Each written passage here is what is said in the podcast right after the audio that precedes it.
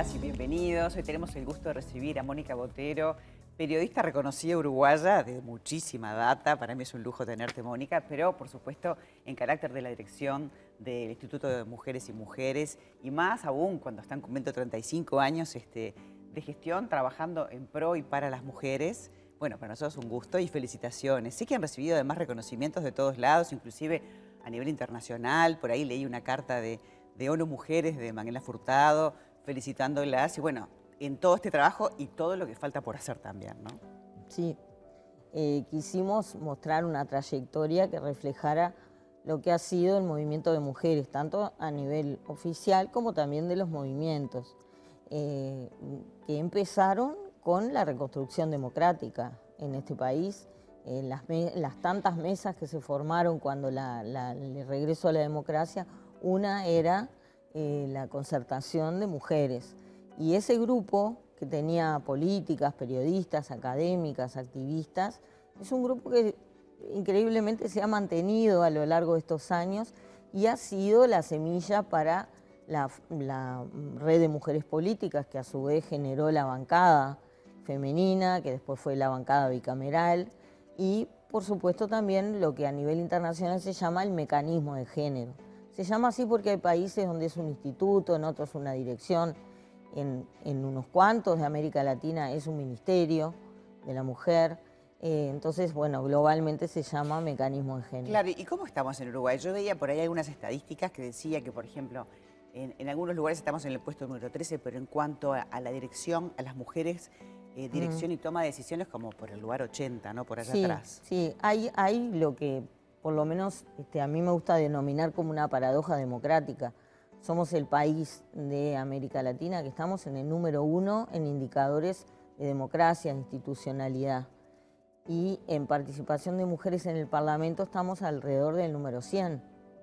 Entonces allí hay una paradoja porque uno piensa que el desarrollo de la institucionalidad, eh, los niveles de, respeto a, la democracia, que son, bueno, todo el conjunto de indicadores que construyen eh, un, buen nivel democrático, no en, cuanto a la participación de las mujeres en los cargos de decisión, no está este, acompasado ¿no? con eso. El Instituto Nacional de las Mujeres está acá para promover desde el Estado la, este, estos cambios culturales que están muy arraigados, que llevan siglos, hasta milenios, cinco mil años de cultura este, judeocristiana, digamos. En el siglo XX se han hecho cambios realmente eh, muy revolucionarios. El ingreso masivo de mujeres al mercado laboral por necesidades del sistema en el que estamos este, ha generado cambios a favor.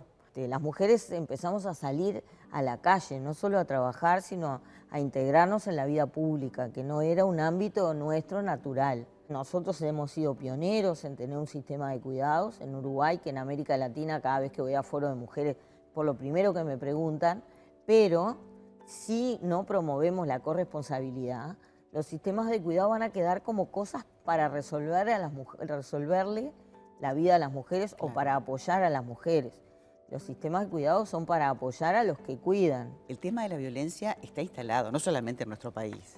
Sí, para nosotros la violencia es la expresión más extrema de todas esas desigualdades de las que hablamos.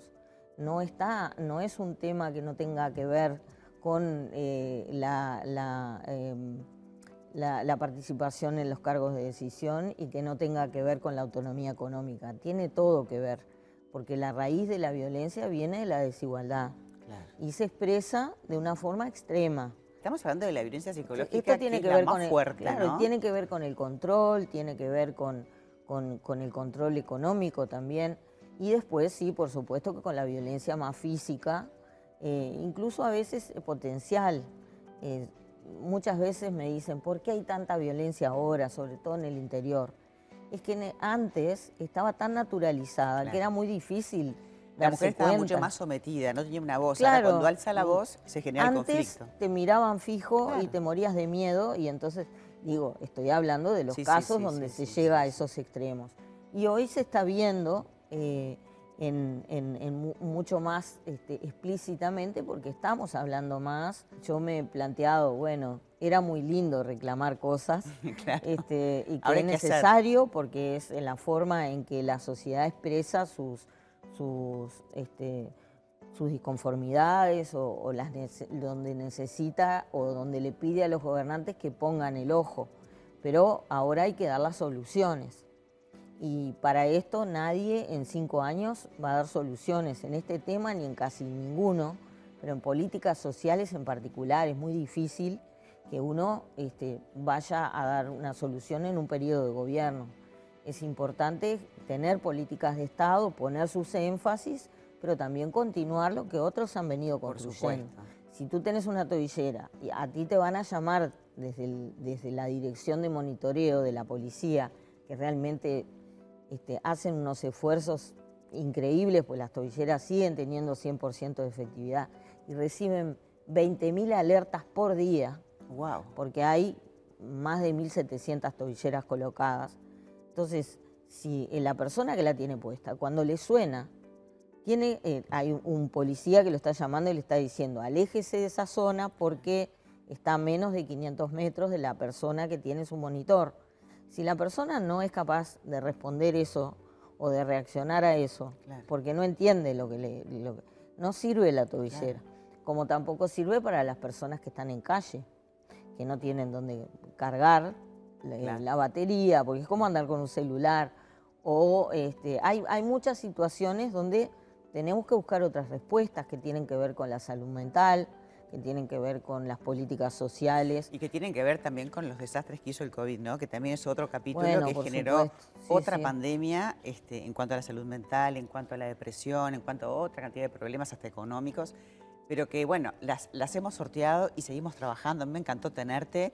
Eh, te felicito por la labor. Cuenten con este espacio, esta ventana para poder este, colaborar. Este, parte de nuestro propósito es justamente ser una voz para las mujeres y para, y para la sociedad toda, ¿no? Como parte de que somos. Siempre hablamos de que la igualdad de género tiene que ver con mejorar la calidad de la democracia. Por lo tanto, este, este trabajo es para mejorar la vida de las mujeres, pero también de todos los ciudadanos de, un país. Gracias, Mónica. bueno, seguiremos en contacto por una de las tantas actividades que llevan adelante.